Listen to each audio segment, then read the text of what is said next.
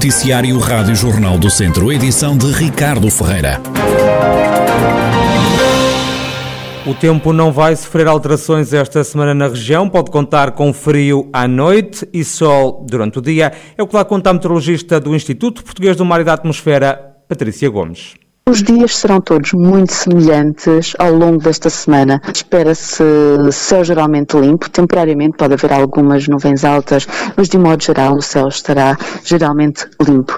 Pode haver formação de neblinas ou nevoeiros muito localizados, mas isto também como uma probabilidade. Em relação a temperaturas, as noites vão continuar frias na região de Viseu, enquanto os dias vão ficar um pouco mais quentinhos, por assim dizer. Em relação a temperaturas mínimas, estamos a, a, falar de valores que ao longo da semana vão oscilar entre os 4 e os 8 graus, em que a noite mais quente se espera que seja a próxima, portanto, de segunda para terça-feira, em que se espera um valor para a cidade de Viseu de 8 graus, e os valores da temperatura máxima vão rondar os 15 e os 17 graus para a região de Viseu. Já quanto ao vento, pode ser forte nas zonas serranas. Em relação ao vento, o vento será de um modo geral fraco, temporariamente pode superar com alguma intensidade uh, nas zonas de serras. Patrícia Gomes, meteorologista do Instituto Português do Mar e da Atmosfera, com as previsões do estado do tempo para esta semana na região, pode contar com sol durante o dia, as noites vão continuar frias. O município de Vozela quer combater o insucesso escolar e já colocou em marcha um projeto de promoção do sucesso educativo. Há uma equipa de técnicos especializados nas áreas de educação e da psicologia que vai ajudar a aproximar a escola e a família dos alunos. Em cima da mesa está a possibilidade de um reforço desta equipa. É o que refere o vereador da Educação na Câmara de Vozela, Carlos Oliveira. Trata-se de um projeto de promoção do sucesso educativo que já iniciou em 2018, no ano letivo 2018-2019, que tem intervenção a vários níveis. Tem essencialmente na mediação escola-família, faz um acompanhamento de proximidade junto dos alunos e das, das suas famílias. Nós temos neste ano letivo dois técnicos em permanência nos agrupamentos de escola a fazer esse, esse trabalho. Nos anos anteriores já chegamos a ter três técnicos e há a possibilidade ainda este ano reforçar a equipa com mais um técnico. Portanto, de forma a melhorar o processo de ensino-aprendizagem dos alunos, melhorar o seu sucesso educativo, diminuir as taxas de eventual insucesso escolar, reforçar a autoestima dos alunos, envolver também aqui todo, todas as famílias e os encarregados de educação neste processo de ensino-aprendizagem, de forma a que haja aqui, como o próprio nome do projeto indica, a promoção do sucesso educativo da, da, da, da, comunidade escolar. Um projeto que envolve um investimento de 315 mil euros. Para nós, município de Vozela, a educação é um investimento. É um investimento muito importante que está dentro das nossas prioridades para o mandato e que é através da educação que vamos ter uma sociedade mais justa, mais desenvolvida no futuro. Qual é a verba que a autarquia vai investir neste projeto? Durante os cinco, cinco anos do, do projeto, portanto, ele já, já, já vamos no início do quarto ano, prevê-se aqui um investimento na ordem dos 315 mil euros, portanto, dizendo que é um projeto que é financiado pelo Fundo Social Europeu e que resultou de uma candidatura supramunicipal, efetuada pela Comunidade Intermunicipal de Viseu de Lafões, e que o município, obviamente, está a aproveitar para investir no sucesso da sua comunidade educativa. Carlos Oliveira, vereador com o Pelouro da Educação no município de Vozela, autarquia que está a promover um projeto ligado ao sucesso educativo.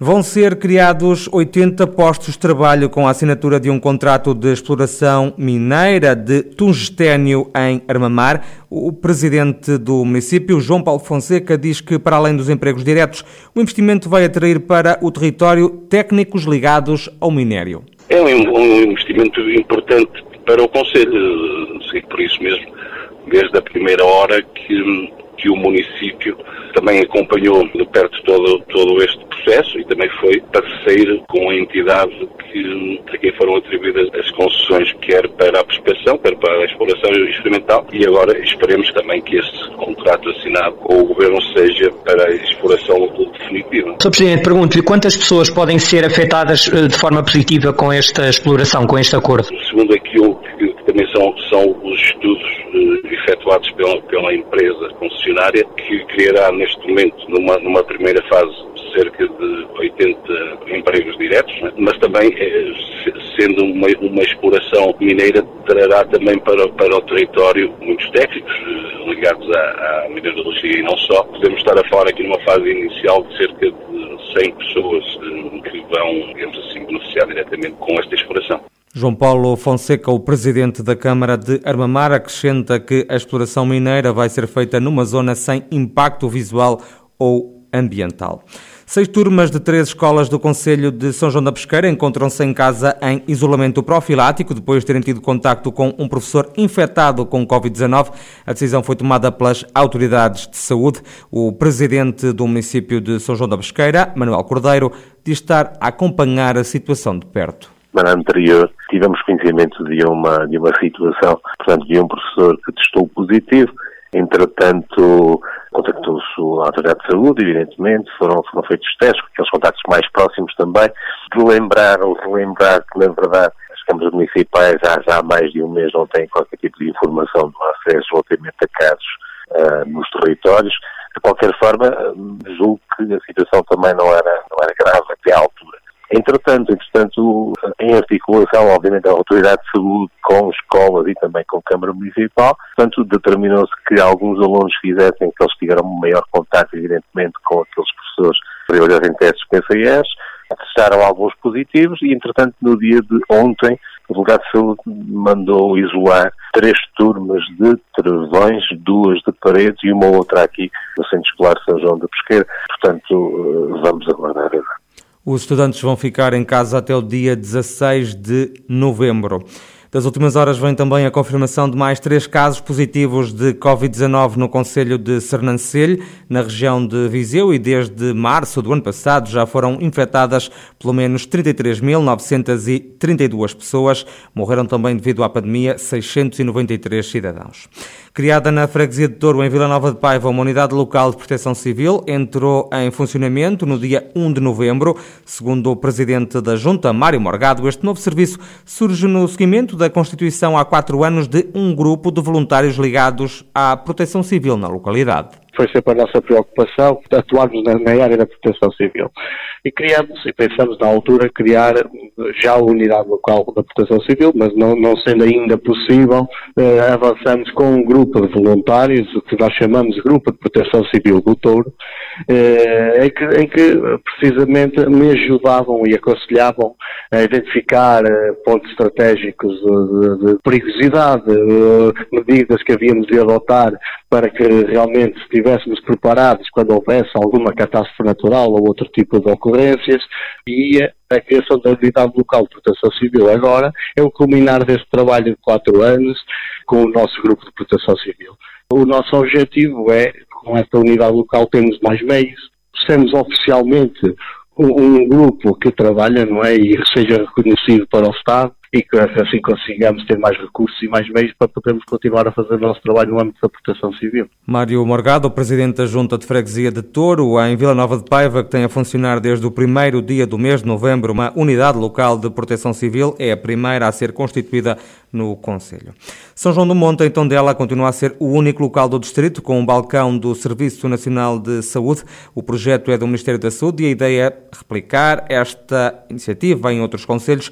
Para já ainda não há previsões para a expansão do serviço. O balcão SNS 24 permite ao cidadão aceder a serviços digitais de saúde, mas desde a sua criação em maio já ganhou mais valências, é o que explica Rita Figueiredo, da direção do agrupamento de Centro de Saúde Dão Lafões. Está a funcionar para lá daquilo que estava definido, ou seja, funciona como um, um, meio de contacto privilegiado entre a população, a mediadora digital que está em São João do Monte e a unidade de saúde e o respectivo médico de família, em que os doentes, sempre que necessitam de alguma coisa, uma receita, avaliação de um exame, solicitação de uma consulta, são, um, portanto, dirigem-se ao balcão e a mediadora faz-nos chegar esses pedidos.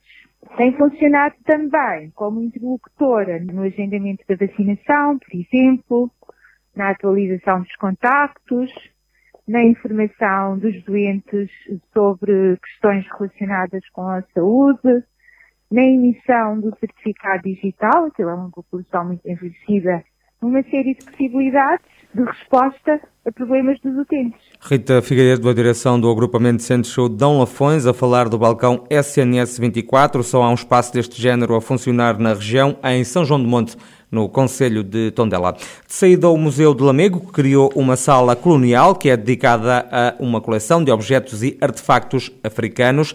A diretora do Espaço Museológico, Alexandra Falcão, diz que a maior parte das pessoas desconhece a coleção e defende que o processo de descolonização está muito presente em Lamego fala colonial resulta de uma vulnerabilidade do próprio Museu do Lamego, que é o facto de custodiar há mais de 40 anos uma coleção em depósito do antigo Liceu Nacional Latino Coelho, sobre a qual muito pouco se conhece, com exceção de algumas exposições temporárias muito pontuais, é uma coleção desconhecida por parte do público. Tratando-se de uma coleção que pertence a um estabelecimento de ensino, afigurou-se que neste processo de conhecimento envolvesse a comunidade da escola, tendo em conta que estes objetos, a arte africana, se ligam à memória coletiva da cidade, com uma presença muito forte de processos de colonização e descolonização, muito por via da forte presença militar